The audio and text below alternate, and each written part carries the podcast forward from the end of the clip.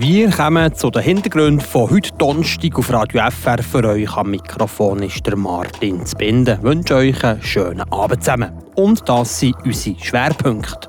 Auf Gesetzesebene. Was ändert sich im 2024 wichtigst in der Schweiz? Wir fassen zusammen. Tabuthemen gibt es immer wieder in unserer Gesellschaft. Eines davon ist Sex. Und wir sind zu Murten auf der Eisbahn Zamboni fahren. Das die drei Themen jetzt in den Hintergrund vom Tag. Die Region im Blick.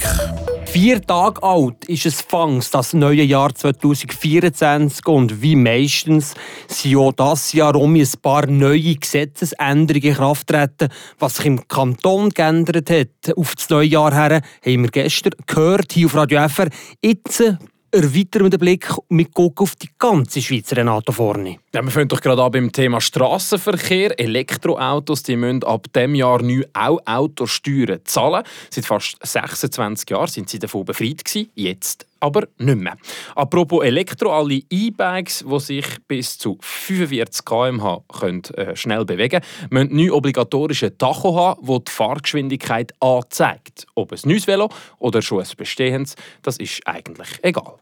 Da gibt es noch ein paar Änderungen in Sachen Klima und Natur. Was ändert sich da? Ja, Unternehmen, die in der Schweiz mindestens 40 Millionen Jahresumsatz machen, die müssen ab dem Jahr neu einen Klimabericht veröffentlichen.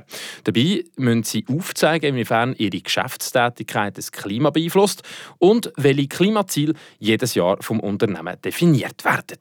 Und auch beim Wolf gibt es eine Gesetzesänderung. Eine Alp, die Massnahmen für den Herdenschutz ergreift, zum Beispiel ein höherer Hag gegen Raubtiere, diese Alpbetriebe die werden künftig vom Bund finanziell zusätzlich unterstützt. Von den Raubtieren kommen wir jetzt auf einen Personen- und auf einen Briefverkehr zu sprechen, Renato Forni. Kosovarische Staatsbürger können nie ohne Visum in Schengen-Raum, also auch in die Schweiz reisen. Das geht aber nur mit einem biometrischen Pass und gilt nur für einen Touristenstatus von drei Monaten. Zum Arbeiten braucht es weiterhin ein Visum. Und wenn deine Briefpost im Inland reist, dann kostet die ab jetzt 10 Rappen mehr. Die B-Post ist also bei 1 Franken und die A-Post bei einem Franken 20. Und zum Schluss noch zu zwei kleinen Erinnerungen an Volksabstimmungen, die wir angenommen haben.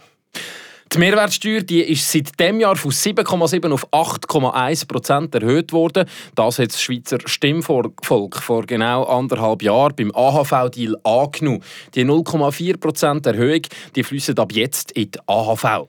Und auch die sogenannte Lex Netflix wird umgesetzt. Streamingdienste wie zum Beispiel Disney oder Netflix müssen neu mindestens 4 Prozent von ihrem Umsatz in Schweizer Produktionen investieren. Merci vielmals, Renato Forni, für die wichtigste Übersicht bezüglich Gesetzesänderungen auf nationaler Ebene, die eben im 2024 in Kraft treten sind.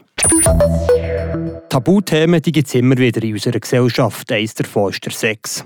Andrea Schweizer, mit dem Tabu brechen wir jetzt, oder? Und reden darüber. Aber absolut. Ganz abgesehen davon, dass es die natürlichste Sache auf der Welt ist, ist auch wichtig, dass wir darüber reden. Darum gibt es ja in der Schule schon den Sexualkundeunterricht. Und mit dem hat sich in der letzten auch gerade der Friburger Staatsrat müssen befassen, oder? Genau. Der SVP-Grossrat Roland Meso hat nämlich eine Anfrage eingereicht, wo es um den Unterricht ging.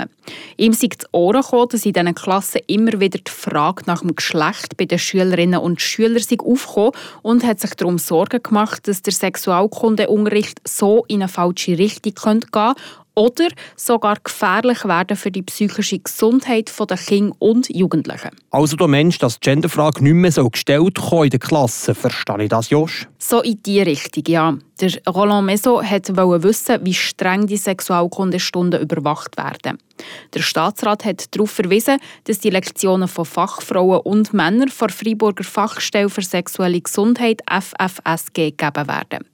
Die Leute sind speziell ausgebildet und werden beim Unterricht in der Grundschule auch noch von den Lehrpersonen unterstützt. Und wird jetzt die Genderfrage jetzt gestellt oder nicht im Unterricht? Auf keinen Fall, sagt der Staatsrat in seiner Antwort. Die Frage, welchem Geschlecht sich die Kinder oder die Jugendlichen zugehörig fühlen, sei nie Teil des Unterrichts. Sie bekommen sachliche Informationen und würden sensibilisiert, tolerant sein und Unterschiede zu akzeptieren.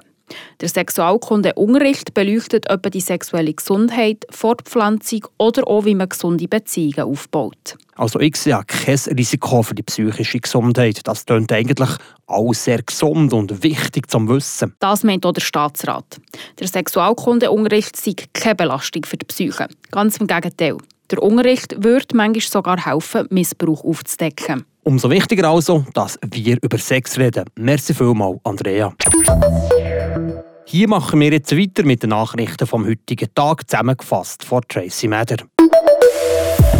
Die Freiburger Kantonspolizei konnte vier Männer festnehmen, die am Bahnhof in Romont mehrere Zugwaggons der SBB mit Graffiti besprüht haben. Angehalten wurden die vier mutmaßlichen Täter in der Nacht auf Mittwoch. Bei der Durchsuchung des Fahrzeugs fand die Polizei Farbspuren und Deckel der Spraydosen. Bei den mutmaßlichen Tätern handelt es sich um Männer im Alter zwischen 21 und 35 Jahren, die aus dem Kanton Bern stammen.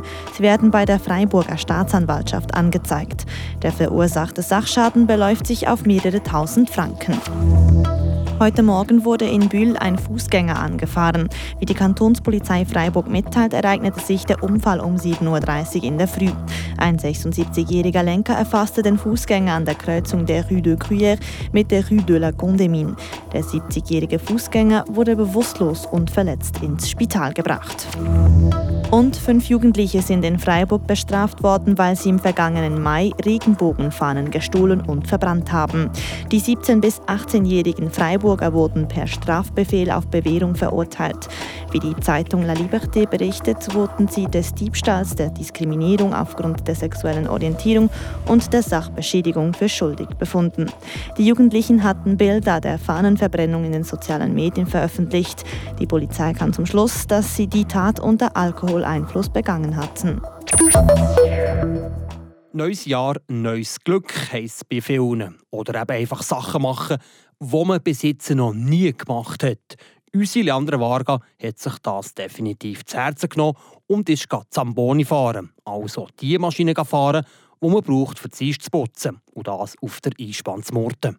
Der Walle Wielenegger ist der Eismeister höchstpersönlich. Er macht es schon seit sechs Jahren und er nimmt bei den Empfang. Es ist ein bewölkter Tag zu Murten, aber kalt und es regnet nicht. Darum ein Dankbarer für die Eisbahn Murten on Eis. Aus Essen erklärt er mir, dass man das Eis muss messen muss, weil sie darf weder zu dick noch zu dünn sind, die Eisplatten. Und für das muss man steinhart ein Loch in die Eisbahn bohren. Einfach da reinbohren? Jawohl, möglichst ins Rote, gar nicht Öffnen da? Ja, genau. Unsere Messung zeigt, es sind etwas mehr als 5 cm. Das geht noch gut, ist aber schon eher zu dick. Das optimale Eis hat nämlich einen Durchmesser von 3 cm, sagt der Walle Willenegger. Wenn Leute auf dem Eis sind, kann man das logischerweise nicht putzen. Darum muss man schauen, wenn es da eine Lücke gibt. Jetzt ist der von 10. Ja, vielleicht macht man das um 10, 4 Uhr, ja. die Pause. Als ich sie gesehen habe, habe ich auch Freude, weil ich sie gleich fahren darf. Aber gleich muss ich sagen, ich habe ein bisschen den Gack in den Hosen. Ist sie schwierig zum Fahren? Nein, ist eigentlich nicht schwierig.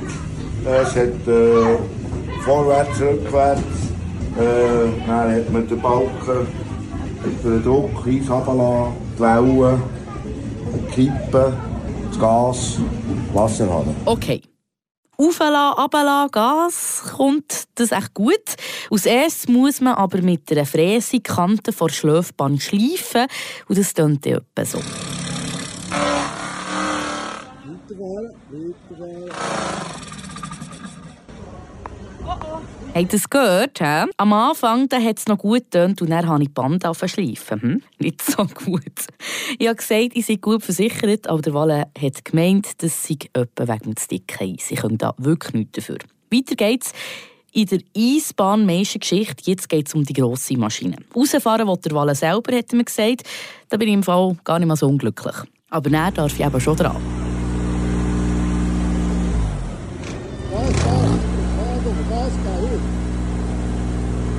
Nach Anfangsschwierigkeiten bin ich gefahren wie eine Weltmeisterin und ich sage euch, es hat extrem fest gefegt. Am Schluss wird noch bisschen gehackt, dass man die Bande wieder gut zutun kann. Das ist auch gut, dann kann man mal die Aggressionen auslaufen, die man hat.